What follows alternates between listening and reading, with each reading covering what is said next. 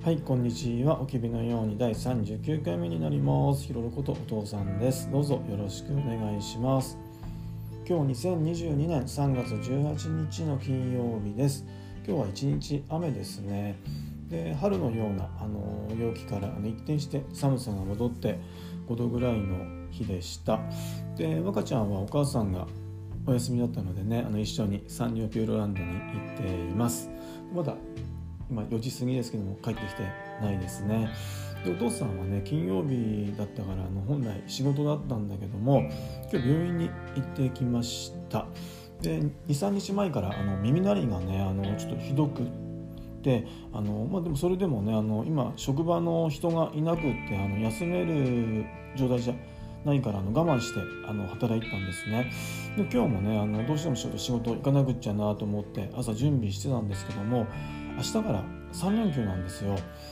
うん、あのだから病院やってないなと思ってそう考えるとあの来週の火曜日もあのちょっと行けないなと思ってもう今日行くしかないなと思って急遽病院に行ってきました。で耳鳴りはねあの7年前のあの健康診断の時にあの耳右の耳が悪いっていう診断をされてまず町の耳鼻科に行ったんですね。そしたらまあ右耳の聞こえは確かに悪いねと。で漢方薬飲んでみましょうって言って漢方薬飲んだんです。でまあ 1, 1週間ぐらいですかね。そしたら急にあの耳鳴りがあのしだしてシーってなんかジーってなんかねそういうのがすごく気になりだしてたんです。やっぱりあの耳が悪いっていうふうに言われて、まあ、耳をね気にして。でそれがね、耳鳴りを聞こえるようになったんだなっていうふうに、まあ、先生は言ってましたけどね。で、まあ、耳鳴りが出てきたのでで私立のあの、まあ、病院に行ったんですね。でそそこでもあの、まあ、先生がね、まあ、12年前からね少しずつあの多分耳がこれ悪くなってたんだよねって。で、まあ、1週間ぐらいねあので気づいてきたらあのなんであのステロイド剤とか飲んであの治ることもあるんだけどもなとか言って言われてでただでもあの脳に腫瘍があるかもそういう可能性もねあるかもしれないって言われて MRI も取ったりしたんですね。でも脳はね全く何の異常もなくって、まあ、それはそれでほっとしたんですけどもでも耳鳴りがあると。でも先生はねまあ理由はまあ明確ではわからないんだけどもまあ大抵やっぱりストレスだろうってあのその時言われました。でね、あのそこではもうステステロイドの薬飲んでももう効果もないだろうしっていう話でで漢方も効くか効くか効くか効かないかわからないからねって言ってだから、うん、あえて飲まなくてもいいのかなっていうふうに先生に言われてでどうすればいいですかって言ったらもう耳鳴り気にしないようにするしかないねって言われたんです。そしたらまああのうんずっとね耳鳴りはあの聞こえるんですよ。あのあの静かなところだとシーってなんかあのするんだけどまあでも生活にはまあそんな支障はないぐらいに慣れてきたんですね。ただでも23日前からですねあのあの耳鳴りが響くようになったんですね。ボンボンボンボンボンってなんかあの特に首をね動かしたりねあの若ちゃんの高い声とかがね すると響くんですよ。声がボンボンボンボンってなんかあの、はい、それがすごく気になってあの今も話してる時もなんか右耳だけちょっと反響したりねするんですね。で今日あの病院に行ってきて、まあ、結果としてはまあストレスのね、まあ、要因で、まあ、7年前よりまあ多少、まあ、低い音が聞きづらくなってるねとただでも突発性難聴とかのではないだろうからまあストレスなんだろうなっていうふうに先生から言われてあのただでも23日前からひどくなったんだとしたらじゃあステロイドを飲んでみましょうって言ってあの1週間あのお薬が出ました。で薬局にね薬もらいに行ったらあの薬の量がすごい多くてちょっと驚いたんですけども、はい、とりあえず1週間飲んでみようかなと思っています。でその時にね先生がねまだカレーにしてはねあのまだ若すぎるなって。だからあの多分そういう年を重ねることので耳が悪くなるっていうよりもそれストレスとかなのかなって言われてまあちょっとねまあ あの嬉しかったんですけどね。あのもうお父さんには50になったばっかなんだけども、はい、若すぎるってねなんか言われて少しだけちょっと嬉しかったなっていう、はい、ありました。でねあの朝一でねあの8時前にあのもう診察券出せたのでで11時頃に終わったんです。で、まあ、昼から仕事行こうかなって初め思ったんですよね。で今日ねあの10時からあの Zoom での会議があってこれねどうしても出ないといけなかったんです本当は。ただでもまあ他の人でもね大丈夫だからあの他の人に出てくださいってあの伝えたんです。そしたらねあの何時頃だっけ、まあ、10時過ぎてましたね。あの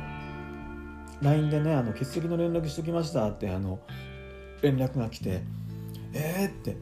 なんで欠席しちゃったの？ってお父さんその時びっくりしたんですね。でその会議を出ないと来年度からのちょっと一つの事業っていうのはねあのできなくなりますよっていうような会議なんですよ。それを欠席しちゃったかと思ってはい。とても驚きました。でねあのまあそれ欠席連絡した人から言わしたらねあのそこの会議にお父さん以外の人を避ける人材はいないんだって人がいないんだって話だったんです。確かにねあのお父さんの今働いてるところってあの、ま、1 2 3人のあのね人であの仕事をやってるんだけどもそれがねあの2月に3名辞めたからねあの、まあ10まあ、23人の中は3名ですからね。大きいんですよ。だからもう毎日ちょっと目まぐるしいぐらい忙しいっていうかね。今までできて今までやってきたことをあのいろんなことを削って削って削ってなんとかあの、まあ、体裁をね、はい、整えるっていうかあの感じで働いてるんです。でもねあのお父さんにとってはこの会議ですよね。それは出ないとあの来年度一つの事業ができないっていうことは分かってるのでま優先順位ってやっぱり高いんですよ。でも他の人からとってはねとても低いんでね。それはねあの反対のこともあるでしょうね。あの他の人にとっては優先順位が高いことでもお父さんにとってはねなんでそんなところに人を割くんだろうなっていうこともやっぱりあるんですよ。それはもう当たり前ですよね、まあ、いろんな人がいていろんな考えがねあるから。ただでもあのそういったねあの違った異なった意見をねどんどん出していってそれをすり合わせていってねあの仕事をねしていくってあの思うんですよ。組織としてはね。でもこれがね今の組織全くできてないんですよね。うんもう本当バカバカしいレベルでできてないんですね。でまあその組織のねまあ大元のね、まあ、法人自体もねもう本当壊滅的な状態なんです。もう救いようがないなっていうあの法人の状況なんだけども、うん、でもねまあお父さんはねあの、まあ、その障害者福祉の中で、ね、やりたいことってあってね。まあだからといってあの独立するほどのね、まあ、度胸もないしあのやり方っていうかねどうやってその福祉の中でね独立すればいいんだろうなっていうのもお父さんわからないんですよね。であと何でしょうね、まあ、まあ自分で言うのもなんだけどね、まあ、仕事に対してはね、まあ、人一枚まああのうんできることはあるなっていうふうに思ってるんです、まあ、だからこそねこうしてだらだらとねなんだけども働き続けてこれたんだろうなと思っているんですよね。はいあのー、でねあのまあ来年度4月からねまあちっちゃなあのー、組織なんだけども、まあ、お父さんにね一つ、まあ、やってみないかってあの言われたのでまあねそれはまあ言い方悪いんだけどねちょっと実験のようなあの気持ちの持ちようでねうん受けようかなと思っているんです。でお父さんやっぱり面白いこととかやりたいことをねやっぱチームで作っていきたいなっていうふうに思ってて人の力ですよねあのもう持っている力をねどんどん出していってでチーム組織の力で福祉施設だからこそできないことってお父さんあると思ってねそのやりたいこと面白いこともねあるのでそれをこの1年間でねやっていこうかなと思っています。でもしもねこの1年で,、ね、できなかったらお父さんの力不足ですねもう言い訳できないなと思ってるんだけどもはいあのー、うんやってみようかなと思ってますね。ただねあの大元のねもう法人にもう気持ちがないからあのその時点で、うん、いい仕事できんのかなってちょっと思うんだけどももうそれはもう言い訳なしで、はい、面白いこと楽しいことをね利用者のために障害者障害を持っている人たちのためとね一緒になってね作っていこうかなと思っています。でねあの樋口塾のね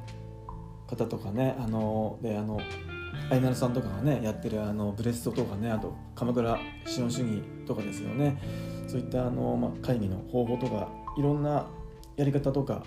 知識とかね気持ちの持ちようとかあの樋口塾の方たちにねいろいろと教えてもらいたいなと思ってますのでどうぞこれからもよろしくお願いします。で今日ねあのあの仕事に結局行かないで休みにしたので急遽あの近くの温泉に行ってあのサウナに行ってちょっとあの体はねほぐれてきたのでちょっといつもよりキレキレに